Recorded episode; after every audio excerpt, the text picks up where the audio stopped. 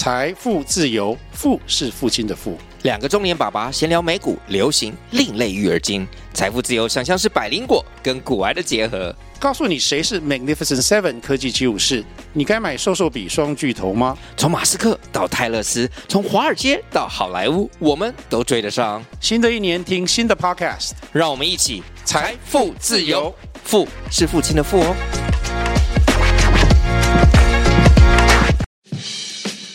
欢迎来到百公秘辛，你想要问的，这里全部都有。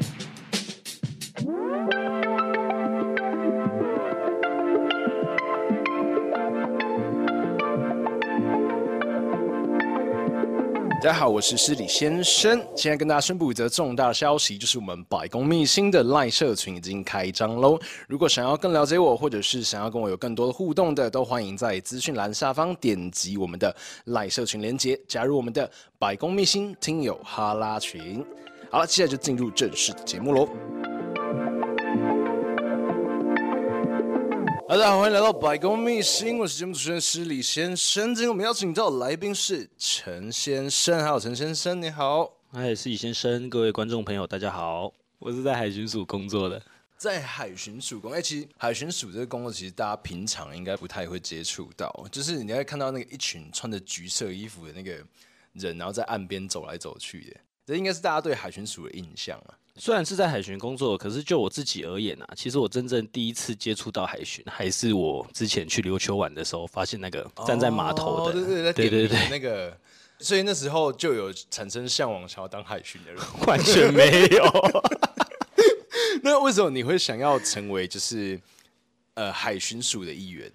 我觉得是这么说啦，因为很多时候一个工作它不一定是选择啦，工作它。并不一定会是选择。像我自己本身的话，如果讲白一点，其实我是 不得不的因素跟海巡没有直接关系，但是抽到的那一刻其实是有比较傻眼一点的。嗯哼，不知道该说是好运还是不好运。如果今天三百个人里面就只有十支海巡的签，你抽到的是海巡的签，那我是觉得是算蛮特别的一个遭遇的啦。哎，你说抽签这件事情，抽签它是？你是军职的吗？哦，对对对对对，我是军职的，所以并不是说去考国家考试这样。哎、欸，所以就就我所知，海巡署里面好像还有警察，好像还有那个……我们我们海巡真的是蛮特别的，应该说是一个哦、呃、比较多元并存的一个单位。像是哦、呃、我自己出身是军职的人员的话，其他的部分还有像是警职、文职，甚至是官务的部分，主要有这四类官务。哦，对，这四类他们都在一起工作吗？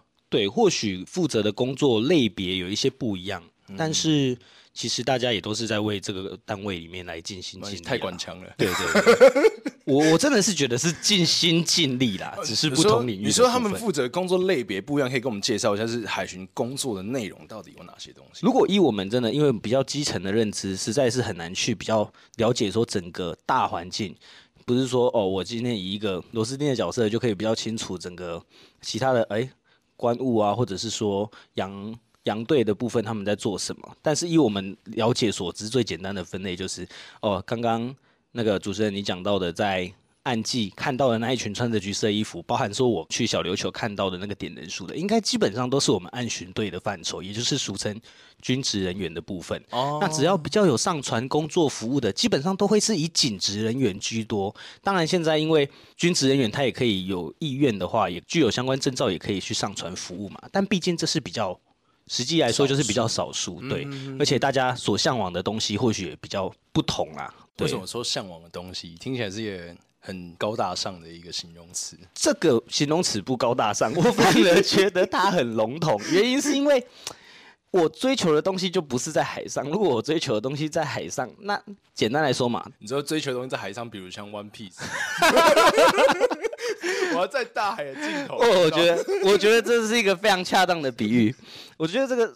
比喻再适合不过的地方在于说，的确，如果你的宝藏在海上，你就应该往海上去找，不管是成为海巡或是海军。我以为说海盗，这比较这比较不太不建议啦。对对对对对对。那至于我们岸巡队，基本上呃，我觉得是比较更相对稳定的一个工作的好处是第一嘛，你就就自身的所学跟法律素养去做提升就好了。然后其次就是，呃，因为我本身也是军职出身，后来加入到海巡这个团队这个单位的，所以其实对于如果说今天你特别要我去海上，然后去从事我比较不擅长的，不管是管理啊，或者是操机械操作的部分，可能就没有那么如鱼得水啊。所以我才说每个人追寻的不一样。其次就是这么多的不同的工作类别啊，其实。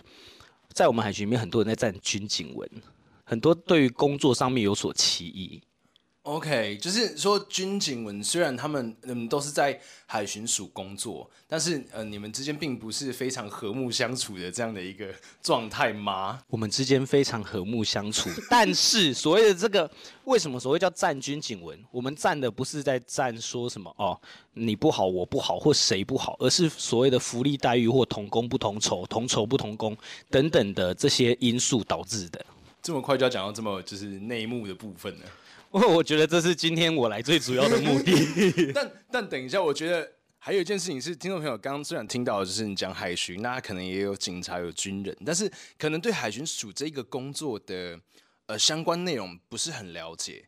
就比如说，呃，你真的实际上在执行的是什么样的任务？因为我们在新闻上常看到啊，比如说海巡他们会有救生救难，然后有时候海巡署查获什么偷渡案件，对啊，他所以他这是你们主要负责的任务吗？嗯，简单来说，一言以蔽之的话，哦，以我们岸巡队来说，我们主要的工作包含我们整个海巡的执掌。很简单来说，就是查缉走私、偷渡，防止非法入出国这一个宗旨。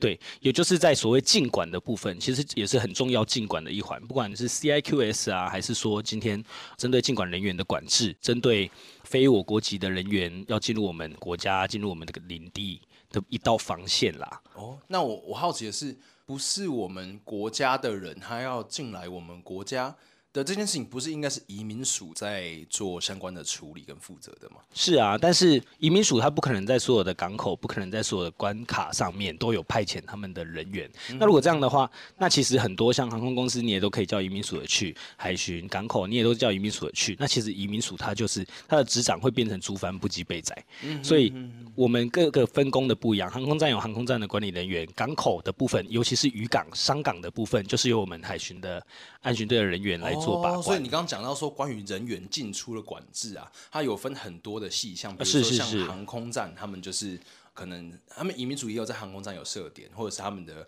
航站的一些警力。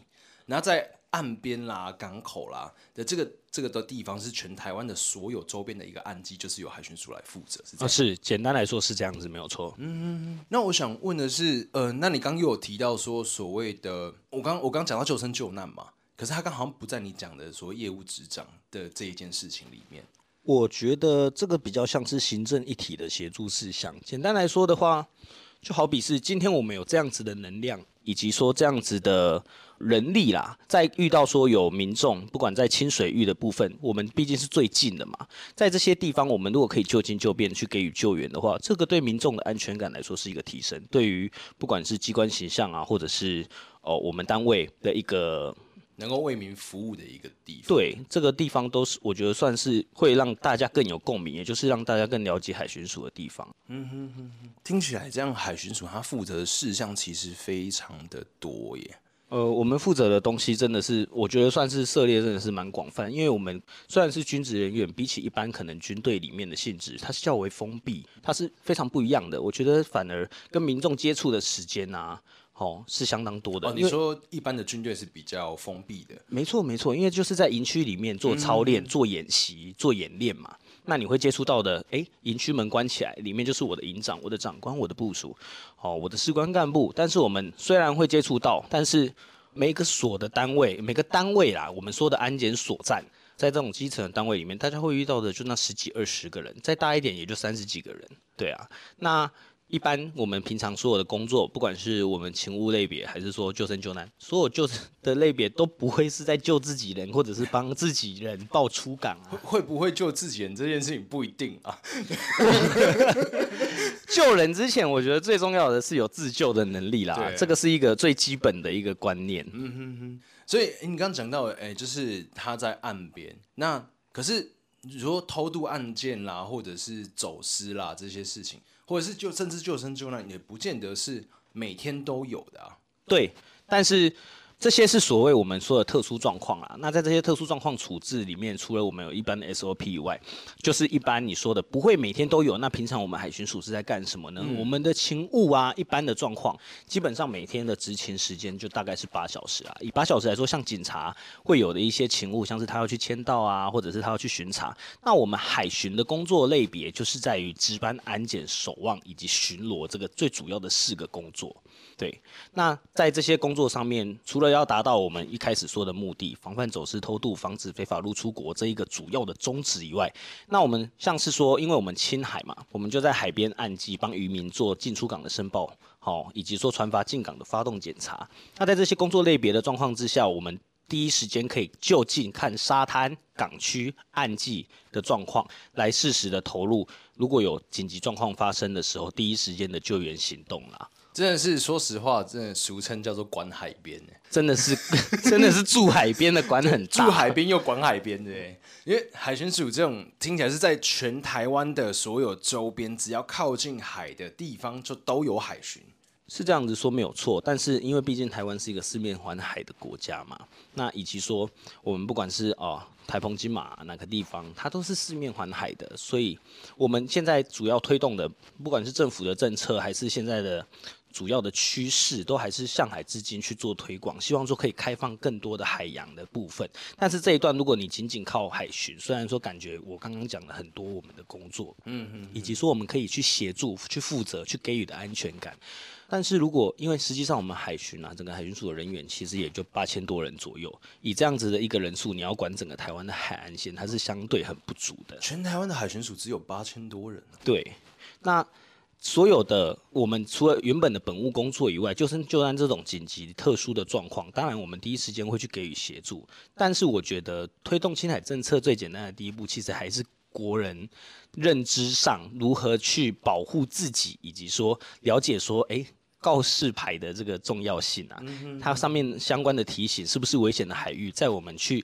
涉入之前都必须要有一个清楚的认知。有的人他就觉得这边人少，但这边人少，或许有没有一个可能是他很危险，所以他人少。哦，就是大家会想要找到秘境海域，对不对？我觉得这个是大家一定会想要找到的。大家就会想要去嗯找到很就是没有人发现的漂亮的地方。对对，就跟我们想要找到 One Piece 是同样的道理。所以就是那个全国为海贼的一个状态啦。大家会努力不懈的去追寻，所有的风景照都在那里了。对啊，但所以说这样等于说，虽然就是即便那个地方没有人，它还是有就是发生危险的可能。对，所以海巡署是用你说这八千多人来守护整个台湾的一个海岸线。我们只能说扮演好自己的角色啦。嗯，对，扮演好自己的角色，因为很多时候主要我们收获通报的方式有几种。就像我们不一定能够时时刻刻看到，第一种就是最快的，就是我们直接看到，不管是我们的执勤人员、当班人员的巡查，或者是在制高点的守望，可以知道说，诶，那边好像有人发生了什么危险，第一时间去做救助或排除。那其次的部分就可能是，还是希望大家到比较人潮聚集、比较有人潮的地方。为什么？因为那些人大家会互相通报，你在人越多的地方玩水就越安全。安全。对，我觉得这个是一个基本。有危险的时候，至少有人看得到。没错，而且或许你身上是没有任何救援装备，你对自己的勇气也很有信心。但是可能当天身体状况没那么好，或者是一个自然不可抗力。对，然后你发生了一些意外，刚好旁边哎，例如有人刚好在玩滑水板，他就有一个很简便、很现成的救援工具。那第一时间你在那边呛水，哎，刚好旁边有人在玩水，旁边有人在练习浮潜等等，他有救生衣，他有相关的装备，那大家之间可以做到一个互相第一时间的救援嘛，对不对？对，因为师礼自己本身这边有在玩自由潜水。所以，那像自由在自由潜水的这个世界里面啊，其实他在教学的时候，他会有很多的一个安全规范。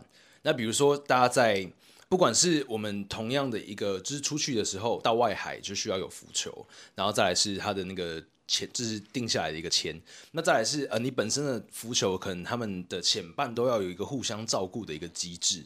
那这样就可以比较能够确保自己的安全。我觉得有时候就是大意，人家说意外、意外、意料之外，最主要的原因就是过于自信，或者是对于不熟的环境，他们有足够的认知。如果每个人都可以像施礼这样子，到每个地方都有去注意到自己的安全，那我相信这个金海政策是非常棒的。我讲的第二部分就是。虽然即便他们在教的时候都有这么多规则，但是有很多人就说：“哦，我可以。”或者是觉得我很厉害，你你在考驾照的时候不也一堆规则吗？那你现在走在路上，你 出车祸的还是这么多啊？难道我们考驾照的时候有教你怎么鬼切吗？嗯，这不好说啊。人家逼油门踩下去，可能就变成第二人格。那我们应该在考驾照的时候问高雄人怎么学会高雄市左转的吗？可能那个高雄的那个驾训班，他们才会有这样的一个服务。对啊，所以真的安全其实是必须要自己建立给自己的。海巡署尽管能够提供给你安全感，但毕竟。毕竟，哦，远水救不了近火，自救才是绝对自己的立身之本啦。好，我们感谢那个陈先生的宣导。所以我想问说，当初你既然你是军职，那你是怎么进到海巡？嗯，这跟你之前在，呃，应该说你怎么进到海选这个管道？应该说，其实我是军事院校的学生。那我们在毕业的时候会有所谓军种分发的部分，跟一般社会青年考直接去报考军职、填选海巡是比较不一样的啊。我们就是毕业之后就一定是任官嘛。那任官当然在陆军来说的话，它有不同的军种，不管步炮装啊，或者是其他宪兵等等。那像海巡，它是归列在部外单位。那当时是大概全旗排名来抽这个大签也就是所谓三百多个人十支签。对，那就确凭中选，真的是没有想到会比 没有比发怎么会比发票还好抽中呢？所以你觉得，当你是在军事院校，然后你抽到海巡署的这个这个 moment 啦，你的心是心是雀跃的说，哦，干好爽哦，我他妈进了海巡，还是干为什么我是海巡？我我的大学四年的教育白费了？其实我 其实我必须要很坦白的讲哦，就是。当下的签不是我本人抽的，因为我那一天请假，是我的连长帮我抽的。OK，而他在抽这个签的时候，抽到我之后，其实我相信他比我更不可置信，因为以连长当年，他一定也是想要进海巡的，因为我们前几年的学长姐，依这样看起来。我们以前啊，坦白说还是选填的，还是选填说哦，自己依分数去选填，说我想进海巡，或者是我想选步炮装。但是后面额外把海巡编列出来，就是因为前面有太多优秀的学长姐，他们都主动想要去海巡。OK，所以这海巡这个对你们军事院校是一个非常我觉得是非常大的吸引力。对对对对对。那当时我自己抽到的时候，呃，连长帮我抽到，我确定后来是来海巡服务的时候，我真的是心掩藏不住心中的喜悦。我真的是每个同学只要连上。上遇得到的人都是一杯真奶，再加上一块鸡排。OK，只是直接请客啊，大宴直接请客哦，没一天而已，荷包没有那么厚啊。OK，但是就像。我相信你问这个问题也是很想接着问，说我后续进来之后我的感觉。当你进来海巡之后，跟你当初的期望有没有落差？我进来一两年之后，我真的很想要叫他们把钱汇到我户头里面还我，就是那个鸡排跟珍奶的钱。对，可不可以汇回来还我？其实没有大家想的那么轻松。嗯哼，我只能说每一个工作，你不管哪，你在原本哦，像我现在所谓封比较封闭式的哦国军单位，或者是说现在比较开放式的我们海巡的海安巡防工作里面，只能说，只要在每个工作上面想要认真，那势必他就会有他辛苦的一环。这个反正是蛮有道理。如果不想认真，我就不会辛苦。哎哎哎哎，我们要突破什么盲肠？你不觉得所有工作都是这个样子的吗？你认真就输了。不会，可是不认真不就会被 fire 掉吗？你还要更辛苦啊？你真的这么认为吗？嗯嗯，某些我觉得在就是可能外外界的一些民间企业公司是这样啦，就是毕竟他还是要汰除一些可能 KPI 没达标的人。对啊，那我想问说，难道在海巡署里面没有这相关的机制吗？当然啦，我们所有的不管是奖惩制度、考绩制度、留营跟升迁的规定，这些一定基本上都是有的。嗯、但是在这些规定之下、啊，我觉得啦，所谓教育也是很重要的。例如，我们三军院校培养出来的国军的人才嘛，或者是说哦，外面的一些。社会青年他考取我们军事院校之后，会有一呃考取我们到不管是哪一个军种，都有一个些基本基本八个月的受训，或者是短一点，在成功里也有两个月前训练。对对对对对。那可是像我们海巡署的话，我真的是觉得一个基本的教育认知，它他尴尬的地方在于说，今天我常讲，我们今天就算是一个 waiter，就算是一个服务生，对，他在实习的阶段，可能他马上就知道说，我等一下就要用平板去帮客人点餐了，嗯、哼所以他会很认真积极的去学那一个平板，因为等一下他直接面对客人的时候，第一时间就是，哎，先生你要点什么餐？哦，A 餐搭配 B 餐可能会比较，我平板不会点，哦、我就没办法帮客人点餐。当你穿上那一身服装，没有人会管你今天是实习生还是来见学的，对。大家只会知道你就是这一间餐厅的。waiter，所以我有什么需求，咖喱贡的 deal 啊，这种感觉。那我们海军署也是一样的，当我们的比较新进的同仁，这些小朋友啦，我们俗称小朋友，他们比较进来的时候，其实他们是在一种很懵懂的阶段。不要说他们很懵懂，就连我当时抽到钱来海巡之后，当下都是很懵懂，我们不知道自己。或许该做什么，或许不该做什么，什么该做，什么又不该做。你说请鸡排跟真奶是一件很懵懂的事情吗？这一件这一件事情真的是体现了我的年少无知，无知。我我觉得啦，他们在学校里面，大家在学校里面可能都有一种态度，就是哦。老师告诉你这一题会考哦，但是你也不会觉得说又怎么样，顶多就是这一题答错而已嘛，阿伯的赏礼。但是进来海巡之后，我们开始教我们里面底下的同仁，包含说现在啊九零后 比较进来。为什么你刚叹了一口气？哦，我是在换气。他们进来之后啊，可能还在觉得说，这些东西是你应该要教我的。对，那当然我们势必该教的都教，但他们。排斥性跟抗拒性是真的让我们很明显的感觉到，或许不管是我们教育的方式啊，或者是他们学习的方式，都已经出现了一条小小的代沟。我觉得这个应该很多教育体系，我觉得不管在哪一个业界，它其实都非常明显，就是可能在你你不能说他们不好。其实我个人非常排斥一个观念，叫做一代不如一代。我是坚决排斥一代不如一代这个观念的。你想想，如果我们中华五千多年来它是一代不如一代，那我们是怎么走到今天？人类早就灭亡了。他们可能有不如我们的韧性，这种强韧、坚韧不拔的性格，但是他们或许某些地方比我好。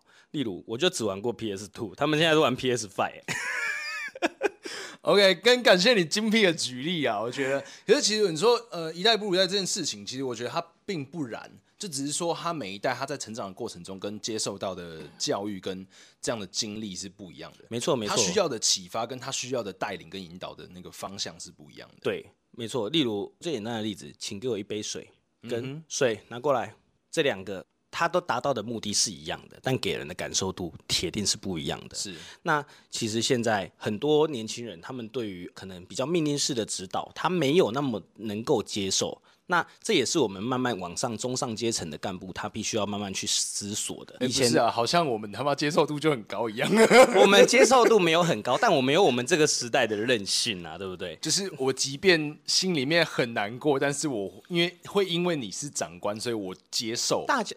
也不是说说接受，因为现在人家就只是跟你要一杯水，对你来说也没什么损失，你就是拿过去而已嘛。Uh huh. 那对我们来说可能不会想那么多，但 现在大部分的孩子们，他们喜欢往心里去。你要用 玻璃心来形容他们吗？哎、欸，不，先说好不批判的哦，这不是批判啊。我跟你说，最主要的目的性就是，如果今天我跟你分享我自己的。脑回路，我的心里的想法是：轻话要重听，但是重话要挑重点听。简单来说，今天你在提醒我说：“哎，椅子不要这样坐，或者是坐着不要抖脚哦。”你好好的跟我讲，我就觉得我是个人，我应该要能听得懂。那我下次我就会知道说，在可能这样子的场合，我不应该有这样子的行为或动作。我会知道，哎，前辈你已经在点我了，你搞到脱解压逃我嘛？怎样？嗯哼哼哼。然后重话挑重点听的意思就是，你今天在跟我说，你是个白痴吗？你怎么连这个东西都处理不好？我可能就会一直着重重点在于说，哎呀，我怎么连这种事都处理不好？对呀，我会去思考说，下次我没有能够把这个事情做好的一些方法。可是，可能大部分。有的年轻人，他的想法会是，呃，呃他骂我是白痴，然后就现在这一句白痴里面，你知道吗？那当然，当然，当然，我们也应该避免或减少用这样子的用语啦。不管是在每一个职场，或者是说我们比较呃类似军职的一个工作上面啦，因为我觉得每个人之间都是互相尊重的。但是我也要反过来，就是觉得说，对每个人之间都是互相尊重的。你可以不要因为今天他是长官，而你觉得你应该听他的。但是如果我也常常分享一个同样的观念给我底下的同仁啦，就是你知道为什么你要听我的吗？你听我的不是因为我是一个哦你的长官，或者是我的阶级比你高。我觉得最主要的是我为你负责。我们在小的时候必须要听爸爸妈妈的，那是因为可能他是我的监护人，我们的一些行为可能会导致他要负法律上连带的责任。那当然啊，在我们军中也是一样的啊，不然我就试问一句，你酒驾关我屁事啊？怎么怎么突然突然冒出这件事情？简单来说的话，因为我们去需要去了解同仁哦，他有没有这种。不良的行为啦，而当他有这些不良的行为，引发出不恰当的舆论的时候，或者是我想我好奇的是，好，就算他今天酒驾被警察抓到，长官会有，就是我不够关心他，都是我的错，会有连带责任吗？所谓的连带责任，我想这个是一定会有的，因为他在规定上面就是定得非常清楚。那当然，现在随着时代的不一样，我们还是有免除跟减轻的基准在，只要我们有做到相对应的程序，就是我刚刚说的关心。关怀的动作，以及提醒他，因为我们不能够去了解说，哦，每个年轻人进来，他的自制力都是相当足够。就好比那一些去玩水的人，他的自制力不一定相关。施礼先生去玩水的其他人啦，对，没错。如果每个都可以去遵哦遵循说，哎，我知道哪里是危险海域，或者是这边有告示牌，就是写水深危险，或者是写禁止戏水。对，但是或许我就是觉得水越深越刺激。OK。Oh, attention, everybody！我是史先生，Mr. Sorry。会听到这里的，我相信都是非常非常死忠的粉丝。那很开心，就是你们一路以来支持，从二零二二年到二零二三，到现在已经要二零二四年了。很感谢你们这段时间的收听与陪伴。那史先生在即将跨入二零二四年之前，好，这边准备了二十份非常精美的礼品组要送给大家。那这个礼品组呢，大约市值约在一千块左右，所以也不算个小礼物，是已经对，这它已经是施礼先生预算里面的最高的一个额度了，所以很希望就是可以传达施礼的这一份感谢给每一个听众朋友。那如何获得这个抽奖资格呢？就是到 Apple Podcast 百工秘辛的节目下方进行五星好评以及二十个字以上的留言。把这个东西截图私讯到施礼先生的 IG 的粉丝专业，我就可以确认到说，哦，你已经完成了呃获得这样的一个抽奖资格。那为什么要有就是私讯这一段？就是我就必须要确认说我在抽到礼物的时候，我可以联络你，然后把这一份礼物寄到你们的手上。那也祝福大家就是在二零二四年的时候工作都能平安顺利。那如果大家说没有听清楚的，记得往前回大约是一分三十秒的时间，好，那往前重新再听一次，怎么样去参加这一个活动抽奖？那如果有听清楚的，OK，大家记得手刀到我们的节目连接里面去，给我们的五星好评以及留言。好了，那接下来就是我们下半段的节目喽。刚刚讲了这么多的，就是可能包含了不管是所谓的军人。在海巡署里面，或者是在年龄层遇到的一个就是沟通的问题啊，我想问你说，你觉得既然海巡署管得这么宽这么烦，然后有这么多杂七杂八的一些事情要做的时候，那是什么东西支撑你走到现在的？我觉得内外各一个部分啊。如果真的凭良心讲的话，我其实是一个很不喜欢，其实这个。我特别能够感觉到，说现在那些年轻人，或者是说哦，做一阵子的人，他继续不想干的这个疲劳感，我觉得这个是很深刻的。我从十七岁入伍到现在，其实也已经十三十三年左右了。那在这样子来说的话，其实也算是一段不长不短不长不短的时间了啦。哈，我我觉得其实蛮久的。对，他大概快要占我人生的一半了，已经快要了。那以这样子来说的话，其实你问我疲不疲惫，乏不乏？是非常疲惫、非常乏的，正乏了。对，但是就是在这样一种很乏的状况之下，你不要说苦中作乐，这样有点不好听。我是觉得自己人生的目标跟乐子是自己要去找的。你在工作里面能够找到什么样的认同感？马斯洛的金字塔应该，哎、嗯，自己现在是很清楚了。嗯、那我觉得啦，我们在内部的部分，这些孩子进来，他们有时候想要，哎、欸，可能才十九岁、十八岁，其实我会觉得他们特别辛苦，因为你今天海巡的服装一披上去。没有人会管你说你今年几岁，在骂你之前，好、哦，我黑皮兵朋友别跟你讲，哎，弟啊，你几岁啊？啊，十八岁啊，不，我每个轻呢，不，不可能有这种事。但你自己想哦，当大家十七八岁、十八九岁，大家在开心的大一新鲜人生活，大家在舒舒服服的在外面，可能想说，我来冲了，对了，这些东西，但有一些可能他环境没有那么好，或是迫切需要进入社会的社会新鲜人，他必须要去选择一个职业、置业来做尝试的话，可能是为了扛起家计，没错，没错，整家的一个经济负担。没错，我真的只能说家家有本难念的经啊。而当他进来披上我们这一身鲜黄亮丽的橘色衣服的时候啊，其实他们在做什么？我再回答你一次：我们海巡的工作，我们在搬大体，我们在处理废油，也就是所谓海洋污染的第一环；我们在处理渔船的失火。我们在处理走私偷渡的最前线，我们在防堵疫区国的猪肉流入市场，我们在做最直接的救生救难那种人命关天的事情。而当这些十八九岁的年轻人他们一开始进来的时候，他们的无助，我觉得这是显而易见的。所以这部分我都觉得可以体谅。而我的成就感来源，这就是我要衍生说到的内的部分。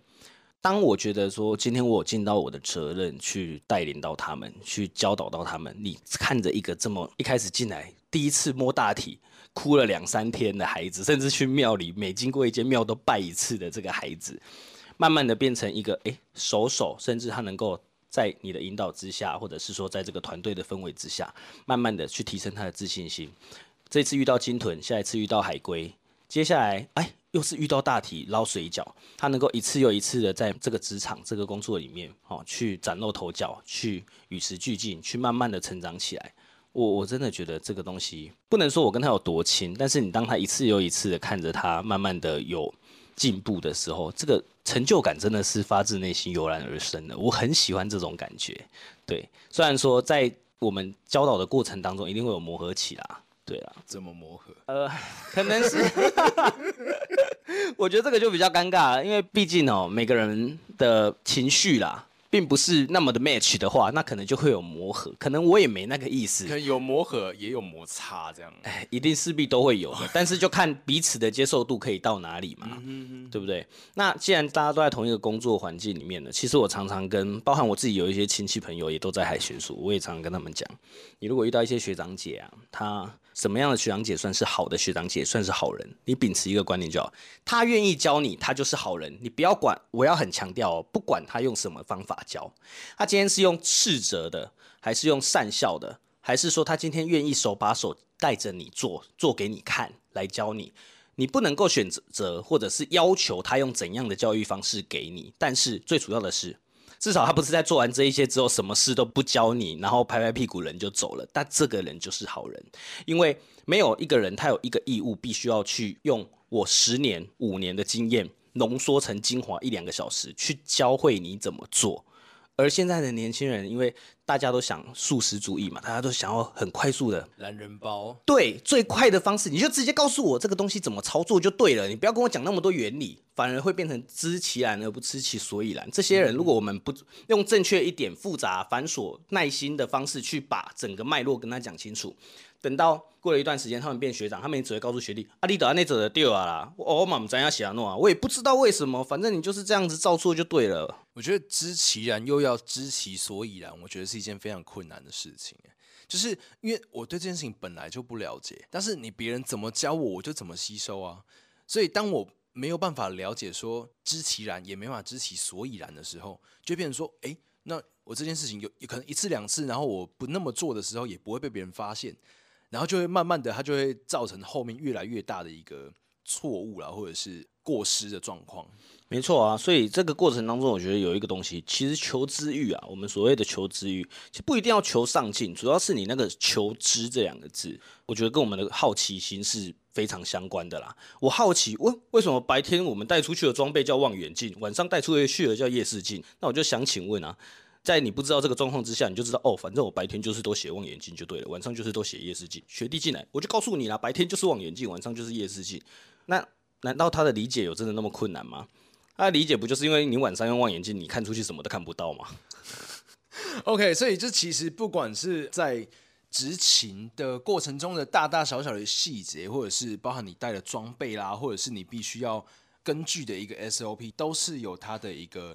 为什么？我觉得国军也好啦，海巡也好，你只要是公家的单位哦，其实我真的觉得 SOP 是一个好东西。它或许不管这一个战术、这个战略，或者是说这一个规定，它已经行之有年了，人家会觉得说啊，这个这么死板了，你还在遵守。但是我觉得这些东西它会被定出来，一定是因为当时发生了什么事情，或者是他要因应而去防止什么样的状况发生，或者是让，例如我们比较新进的同仁，至少至少在你知道所有的脉络之前，你要先知道，你要先做到符合这些东西，哪些事情该达到，哪些事情而不该去做，嗯哼，是一个最基本的标准啊。而这个 SOP，我嗯，SOP 这个东西定出来，我觉得其实它并不死板。因为 SOP 这个东西定出来，你本身就是要与时俱进，去用滚动式的去改变它。如果今天你没有定一个 SOP，你很难去找到问题点在哪里。怎么说呢？你今天你没有先把一个规范做出来，你例如是一些工厂的生产线，那你如果今天大家每个人添加的份数都不一样，你做出来的东西，结果哪一天吃出问题来了，你怎么知道是哪一个环节出问题？而当我们只有是用一致的做法、一致的 SOP 来做我们统一。的执法工作的时候，当今天呃，不管是今天呃，渔民朋友有一些新的指教，或者是更高的渔会、商会等等的，他们有一些新的指导，觉得说我们可能有一些规章它并不符合现在的规范，那我们才能够知道说，哦，在我们这样子一致性的呃要求之下，可能已经有不符时宜的部分，我们再来做修正，再来做探讨，这才是有效率而有意义的。如果每一个安检所、每一个单位、每一个同仁，他的做法上面都是不一样的，那试问。我们今天台南发生的问题，高雄会知道吗？不会知道啊。那今天高雄反映的问题，屏东能了解吗？屏东他不知道你高雄为什么会有这个问题啊。而当这样子对民众来说啦的不便性就非常高。没错，我在每一个地方明明你们都是同一个单位，但是我遇到的规范却都不同，限制也都不一样。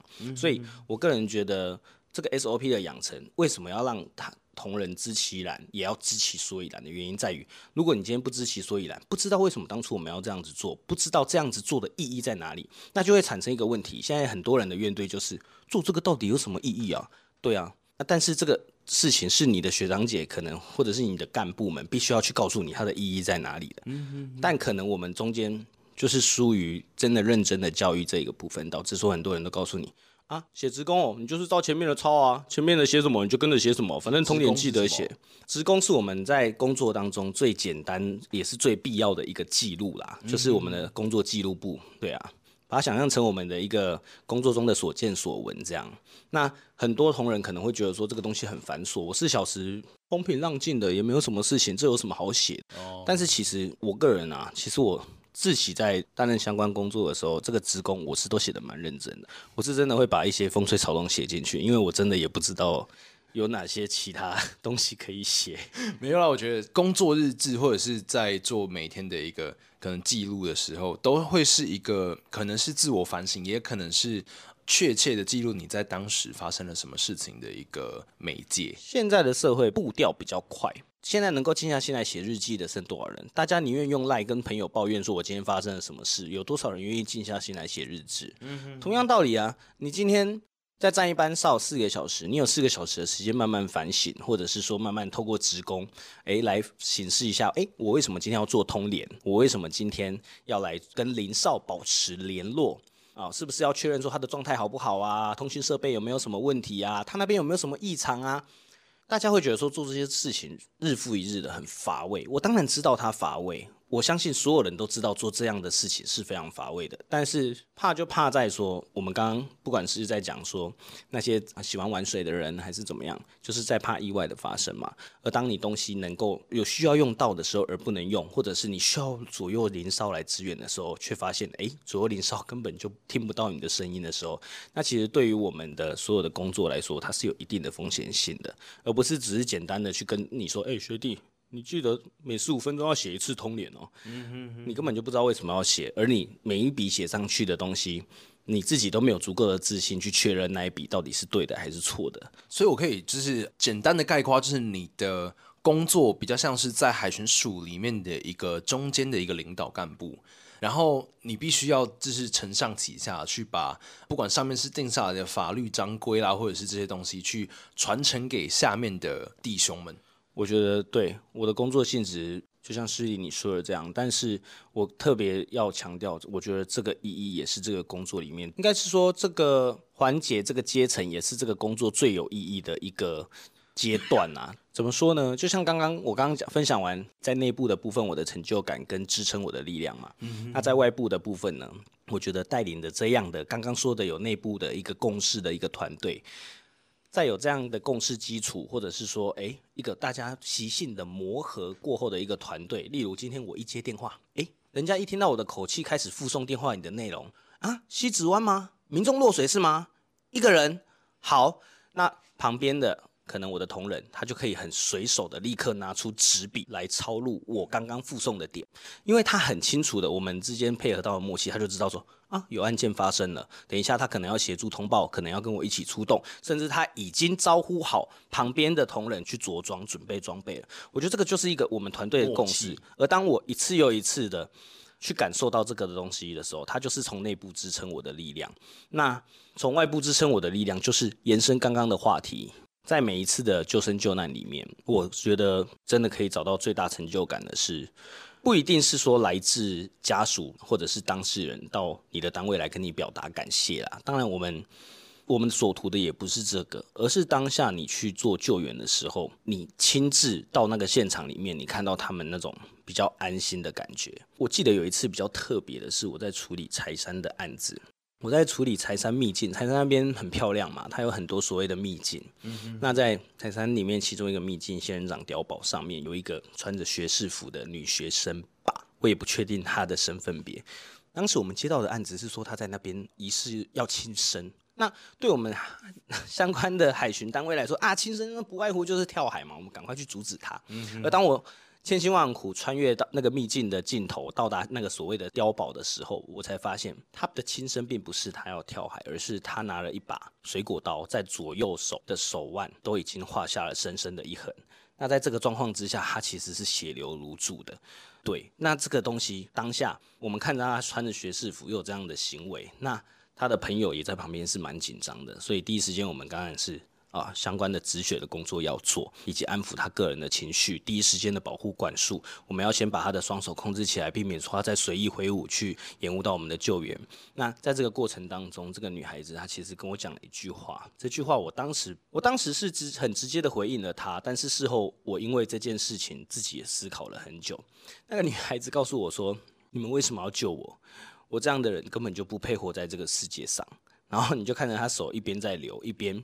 哭哭囔着在喊这一句话的时候，其实当下我们也没办法给予他什么回应。我当下是很不由自主的回答他说：“啊，小姐，你可能正经历了一些不是很棒的一些阶段，但是我不确定，也不能够跟你回复说你这样的人应不应该活着。但是在此时此刻，我觉得我最重要的工作就是不能让你在这里出任何的闪失。希望你可以配合我们。那当然。”从那个小姐透过我们的言语也好，行动也好，知道说我们是真的想要帮助她的。之后她的反应，从慢慢一开始的挣扎、强势的反抗，到后面诶逐渐的缓和下来，甚至最后配合我们的救援，哦一并的送她出去到医疗院所。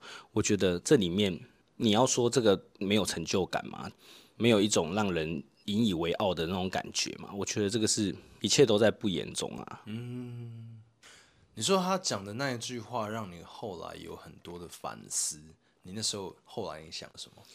我刚刚没有讲完的，也是漏讲的最重要的一句。因为我刚刚一边在接受施令营的访谈，一边其实我又想到这件事情对我，他还是有冲击性的。就是我跟他讲，不用担心，一切都会好起来的。而当时觉得这是一句鼓励你的话，但是事后我自己反省沉淀的时候，我对于自己讲出这样子的话。这样子不负责任的话，我相当懊悔。为什么你会说这一句是不负责任的话？你怎么能保证一切都会好起来？你怎么能知道他现在所有的伤痛？而当我们作为第一时间去救援的人来说，我们的确没有办法去知道他正面临着多大的伤痛，以及说处境在这种状况之下，他才会做出这种选择。而当我们如果随意，因为我们自己的。胡乱的一句话去影响到他，去让他想更多的话，那我觉得是真的是大可不必啦。我们应该就以本身的专业来做救援指导就好。因为我后来主要我会这么，因为我自己讲出来的这句话这么难过的原因是，呃，你现在期待的眼神好像这个女生后来发生了什么事情，你想要故事往这方面去？没有没有没有没有没有，我没有没有这没有这个想法，我是我是好奇说，因为通常我们在遇到。状况的时候，你会去安慰人家，会去安抚人家，或者是跟他说：“哦，会好好的。”我觉得这是大家都会做的事情。我喜欢你对善意的谎言的诠释，嗯，但是我还是不喜欢讲这种不负责任的话，因为不知他人苦，莫劝他人善啊。我只能把自己这一个做法上面能够在精进的部分再去做调整。同时，我也很喜欢把自己的相关的案例啊，或者是处置事情的一些方法，去分享给我周遭的同事听，因为我希望。他们也可以从我这个，当然每个人的角度都不一样。我觉得这件事情我讲出来之后，事后我是懊恼的。但是或许有的同仁就会觉得说，诶，我觉得你做得很好啊，你第一时间安抚了他的情绪，对不对？你让他啊、看到了希望，但。或许我想的比较多，比较多愁善感，我会觉得说，我让他来看到了希望，那又怎么样？如果下一次他因此在遭逢更大的打击的时候，他会觉得我这句话已经安抚不了他，那下一次的剂量是不是还要再更大？诶，你相信我，一个月内一定会好起来。那在下一次再失败呢？你的剂量是不是要再更大？我跟你保证，明天就会好起来，你明天一定会过得比今天更好。你要拿什么做保证？我的意思是这样，它就像是一种让人成瘾的。安定效果的镇定剂，一句话两句话，你让他沉浸了一个月两个月，然后呢？我觉得这个比较像是因为像成人你在海巡服务的过程当中，你站在这样的第一线，你看到这么多的不管是生命啦，或者是这样的非常纠结或拉扯的这样的一个情境，让你就觉得说，好像哎，真的我可能说了什么话会对他产生什么影响的。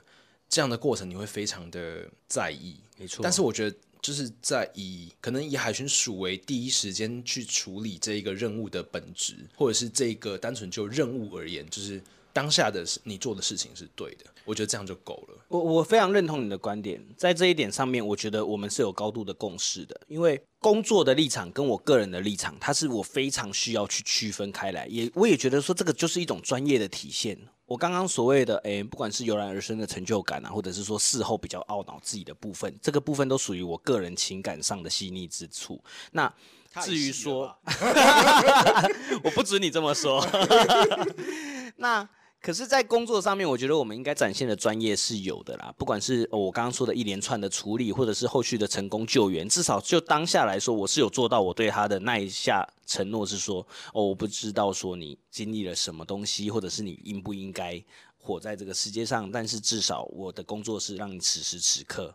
不要出差错，没错，嗯、对，那我是非常尽责的履行到了前面讲的这一段的。对啊，我是很感谢陈仁，就是今天来分享，就是在海巡署这几年，就是他经历过的事情，还有他不管是在执行过程当中遇到的一些呃小插曲。我想好奇的是，就是如果让你对当初在学校请鸡排蒸奶的那一个陈先生，你想要对他说什么？请得好，请起来。下次不要请鸡排，直接请牛排吧。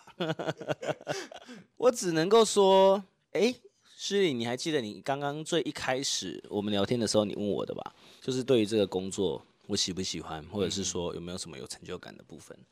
这个是我的选择吗？等等这一些问题，其实我当下也不太知道怎么回复你，但我现在好像有一点方向了。这个不是我的选择啊，他从来都不是啊。你看美术系的学生有多少？他真的后续在美术工作？你看电机系的学生有没有一些现在在其他各行各业发光发热，甚至在商场领域、在电商上面获得成就的都有啊。所以有的时候选择并不一定是最重要的。我们常常说说选择是最重要的嘛，因为你做了什么比努力重要。对对对，但是我个人觉得你的选择是一回事，愿不愿意去面对而不逃避，它是另外一个境界。今天我或许没有去做这一个选择，而当我愿意去面对的时候，面对不代表说只是妥协或者是忍让，我的面对是更具积极性意义的，就是在我能改变之处我改变，在我能尝试之处我尝试，在我能尽力之处我全力以赴。那在这样的一个状况之下，我觉得这也不能算是什么正能量的积极啦，这只能说是一种比较一般的做事的态度啦。可能就是因为这样子的态度，让我反而觉得说，我很想要告诉。当时的陈先生，当时的我自己说去做就对了，真的是去做就对了。你没做，你不知道会有发生什么样的状况，你还或许还幻想着说，哦，以后要到陆军去升个将军，你不会知道说你在海巡里面，诶，原来那么早你就得要去接触到，哎呀，刚刚我说的一连串，不管大体啊、渔船失火啊、走私偷渡、救生救难等等这些生离死别的场景，我永远都没有办法体悟那一种。在人家痛失亲人之后，在港口边一边挥洒名词，一边招魂，一边希望呼喊着自己的亲人的大体赶快找到的这种状况啊。而当时我才年仅二十一岁，其实对我的冲击感可是不可谓不大。能够体验到这样子的生活，能够去协助到这样子的状况处理。能够从他们那些期待的家人的大体赶快被找到，透过我们的努力，真的能够协助他们早日了却一桩心事，可以让他去专心的料理后事的这样一个工作，或者是说比较简单一点的，就是海洋污染的问题，去处理掉这些在岸基的这些鲸豚啊、海龟啊尸体，或者是说成功的去救援他们放回去海洋里面，我觉得这些工作上，慢慢的都会让自己有一种。油然而生的自豪，唯以我加入了这个团队为荣，我不会去后悔这样的一个选择啦。尽管如果今天我有选择权的话，对，好了，那我觉得听完了就是今天陈先生分享这些故事之后啊，那我想各位听众朋友，如果就是你有想要成为海巡的一份子，或者是你有想要为就是我们国家海洋去来尽一份心力的，都欢迎联络施礼先生。然后会帮你引荐，就是陈先生来进行相关的报名了。真的，真的，我们非常的欢迎更多人可以了解我们这个工作啦。因为简单来说，我觉得海群这个工作它的多样性非常多。你今天不一定是说，当然二十年的终身俸谁不知道？大家都是图了这一块饼来的。四十几岁就可以退休，感觉就很诱人，对吧？很棒，我也觉得。对啊，但是。我也讲一句，现在的年轻人比较早会去想要转换跑道的一个原因。有的时候，我们的长官在问我们说：“哎，现在的人离退怎么那么高？难道你没办法去跟他说明说二十年后有终身俸的事吗？”他就还没活到二十岁，你要怎么他在想二十年后呢？是吧，师弟？对啊，就是你还要他活一倍的时间，然后去拿到那种对他来讲是非常遥远。想当年，你如果要我在二十岁的时候再想说，呃，你四十岁会是什么样子？现在谁想到啊？闹了好不好？所以，我真的觉得我们不是一个福利待遇或者是现阶段薪资最好的一个工作，但是我们退抚的保障，这个是真的是一个保障啊！啊记得这波囧啊，在大海的尽头，你要把它当 One Piece 也是可以。我相信它是每一个军职人员的 One Piece，保障在二十年后的尽头。对对对，那在这样的状况之下，你要把它当成一个保障也是可以。但第二个就是你要把它当一个跳板也可以。为什么？因为军中的薪水稳定，在这种状况之下，而且你不会有太多额外的。费用开销，在这种状况之下，如果你可以接受五年退休金，哦，再加军保退一退，大概有快七十万，然后到八年，诶，将近一百二十万。那在这样子层层叠进状况之下，其实你要去存所谓的第一桶金，而且我做的只是单方面的退伍金，还没有包含你原本的薪资所得。嗯、那在休假的状的部分，我觉得它也是比外面的工作来的稳定一点点啊。因为很多人可能不能接受说，哎，海巡署听起来公家机关的，你应该是正常见红就休吧。嗯、但我们的休假比较偏向是轮休制啊，有的人不能接受，他会觉得说，啊，我一个月就放三次假，就放两次假。可是这样听起来，你们放三次假，每一次假至少都三四天吧？哦，真的，我我特别喜欢这种感觉。你要我每可能是哎入境随俗了吧？我也不知道怎么说。如果每天上下班朝九晚五，我可能就每天光是在那边交通，我心里就会有一种乏味的感觉。但是反而是这种轮休制，而且还不用每一个假日人挤人，还是蛮舒服的啦。对啊，好啦，我们真的很感谢，就是晨晨今天来分享相关的一些故事。那大家如果有想要加入海巡的，都可以联络史力先生，来帮你引荐我们的陈先生。好了，那今天的节目就到这边喽，我们下集见，大家拜拜，拜拜。以上就是今天的百工秘辛。如果喜欢我的节目的话，记得订阅，然后分享单集给你的亲朋好友。最后，最后，如果各位有工商需求，或者是你们有推荐朋友想要上这个节目，或者是对我们节目有话想说的，记得到 IG 搜寻施礼先生，咨询我的小盒子，我会很认真的看着每一封来信。大家下期见喽，拜拜。